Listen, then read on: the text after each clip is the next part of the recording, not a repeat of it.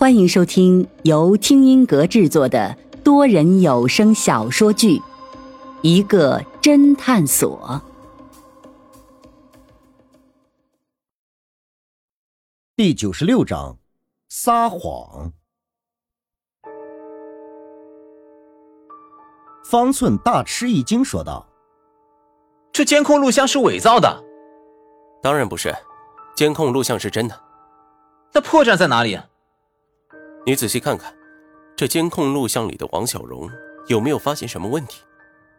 云峰说着，指着录像中的王小荣：“有什么问题？除了身材很好之外，我没有发现任何问题。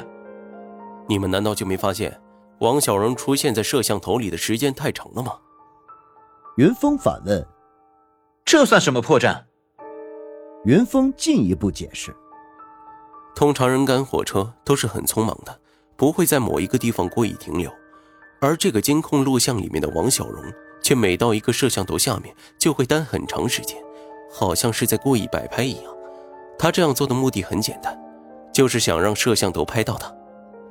方寸这时才恍然大悟，所以你说这是王小荣故意的，他的目的就是想让我们以为他已经离开了本市。不是王小荣故意的，而是有人故意的。什么意思？因为我怀疑这录像中的王小荣根本就不是他本人，而是有人假扮的。什么？本来我以为是王小荣自己故意摆拍，让监控摄像头录到，但是我紧接着又发现这个录像全程没有一张王小荣正面露脸超过两秒的镜头，大部分镜头出现他的正脸都是一闪而过。如果是王小荣本人，他为了让人信服，一定会有几个镜头是他正脸的特写，现在没有这样的特写。那就说明这个人很有可能不是王小荣本人。方寸惊得嘴巴都合不拢，半晌才说道：“所以有人故意误导我们，让我们以为王小荣已经离开本市。而且这个人不是王小荣本人，那会是谁？虽然不知道是谁，但看来有人对我们说谎了。”云峰意味深长的说道。方寸顿时醒悟过来，脱口而出。敬老院的徐德明，徐大爷，因为就是他的话误导了大家，说王小荣已经离开了本市，所以方寸马上想到了他。云峰看着外面，若有所思地说：“看来我们还得再去一趟天堂敬老院。”很快，云峰、方寸、老飞一行三人再次驱车到了天堂敬老院的门口。这一次，林阳却破天荒的请假，没有来上班。他们自然也不用愁要不要带林阳来了。三人表明了身份之后，马上进了敬老院。不等敬老院的管理人员前来，便轻车熟路的直接去找徐德民徐大爷了。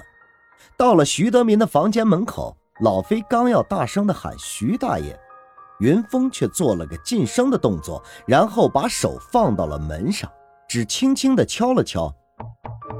谁知门居然应声而开了。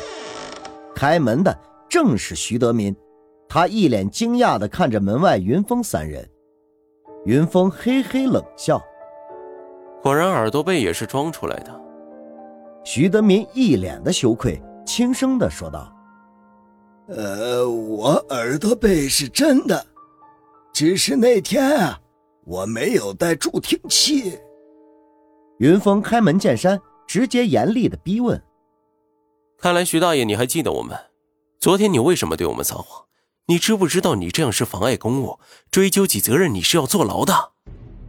徐德民神情顿时紧张起来，吓得结结巴巴的说：“我我我不是故意的，呃，那个是是是敬老院让我这么说的。”什么？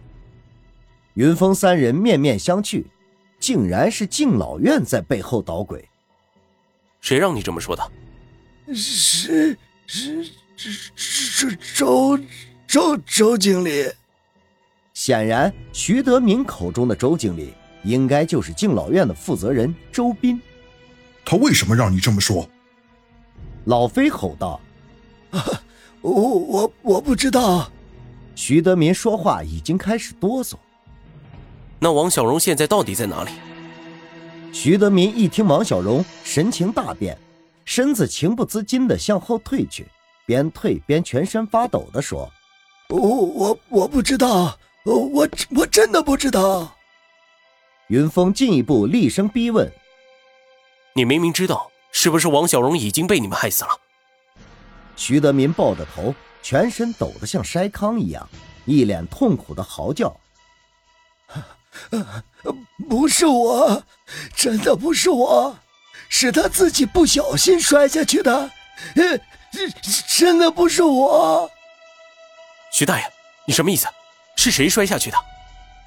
云峰欲待更详细的追问下去，谁知这时徐德民突然一声惨叫，整个人扑通一声跌倒在地，顿时全身抽搐，双腿乱蹬，翻着白眼，口吐白沫，眼看就不行了。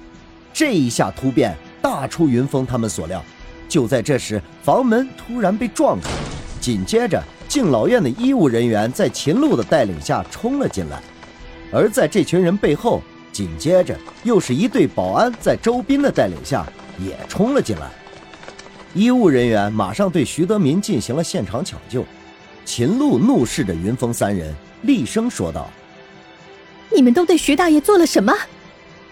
云峰一脸心虚：“我们什么也没做，就是简单问他几个问题。”秦璐自然不相信他说的话，继续厉声说道：“徐大爷有癫痫病。”一直都很稳定，现在为何突然发作？他要是有个三长两短，你们一定逃不了。敬老院的负责人周斌这时却喝道：“保安，把这三个人给我抓住了，别让他们逃了。”云峰怒道：“你这是什么意思？”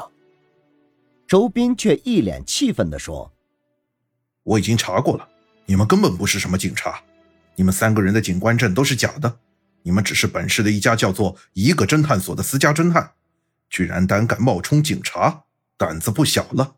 如今你们又害得徐大爷病发，我已经报了警，你们等着警察来处理吧。说着，几个保安顿时围了上来。老飞想要动手，云峰却摇了摇头，三人只得被保安给挟住。就在这时，敬老院门口果然响起了警笛声，显然警察已经赶到。云峰三人还没有从震惊中反应过来，却看到敬老院的医务人员停止了抢救徐德民。只见几个医务人员都摇了摇头，而躺在地上的徐德民此时已经一动不动，双目瞳孔放大，显然已经死了。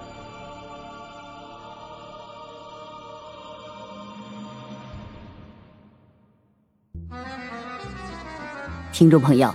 本集已播讲完毕，欢迎订阅收听，下集精彩继续。